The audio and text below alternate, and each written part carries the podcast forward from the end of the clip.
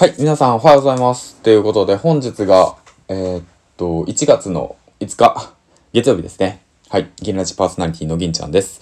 えーこの番組はですね、10年間、えーっと、肉体労働工場勤務で働いている僕が、えっとね、まあ、この先、まあ何十年も、3、20年、30年、40年とこの職場で働き続けたいかと解いたら、まあ答えはノーだったんですよね。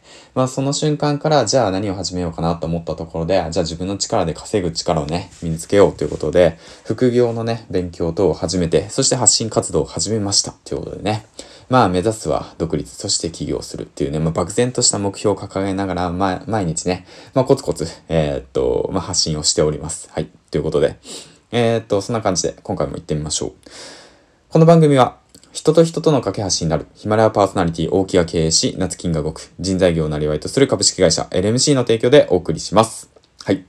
えーっと、嬉しいですね。スポンサーがついて。まあ、期間限定ではあるんですけども、スポンサーがついてね、まあ、こうやって話せるってことはね、まあ、発信活動をやり始めて、まあ、すごく成長できた、よかったなって思えることですね。うん。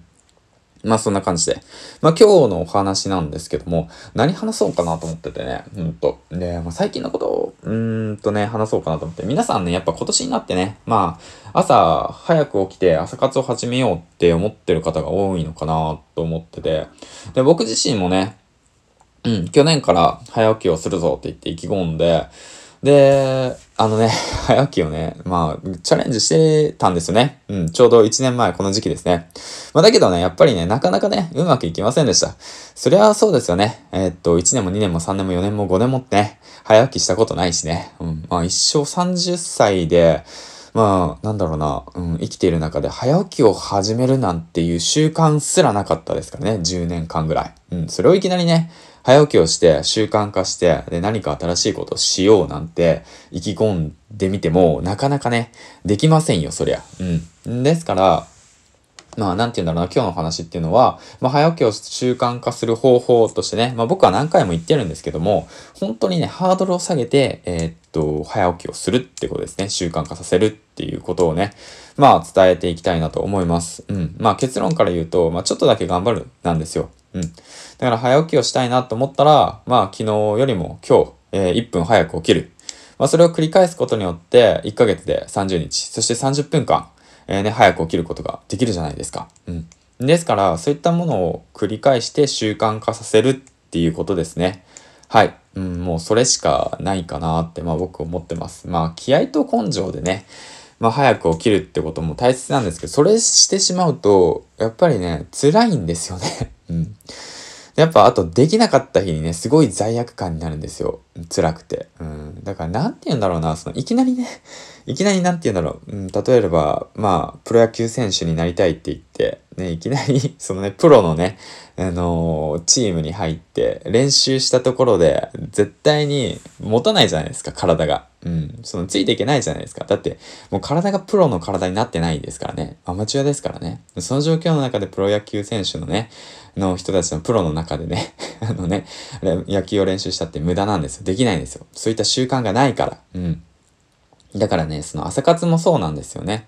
早起きをするって言って、周りがね、インター、インあの、SNS 上で見てたら早起きしてる方たちが多いからとか言ってね、早起きはすごく、うん、確かにいいですよ。時間も作れるし、集中もできるしっていうことでね、いいんですけど、まだね、その状況にね、自分の体が整ってないのにもかかわらず、気持ちだけ先走っちゃって、で、そういった感じで行動していくと、もう本当空回りし始めるんで、うん、まあ過去の僕ですね。はい。ですからね、ほんと早起きを習慣化させたいなって思う方はね、本当にもう小さなことから始めていきましょう。うん、本当にね、慌てなくてもいいしね、焦らなくてもいいんです。もう人生はマラソンですからね、本当まあまだまだ10年、20年、30年あるんで、うん、まあここね、1年、2年でね、もう結果を出したいんだっていうその気持ちはわかるんですけど、焦ったところでダメなんですよ。急がば回れです。はい。ということでね、まあ、コツコツ淡々とね、毎日をやっていきましょう。ということで、今日のお話なんですけど、朝活を習慣化するためにやることとしてね、えっ、と、話していきました。結論としては、昨日よりもね、今日1分早く起きる。それを繰り返すっていうことですね。はい。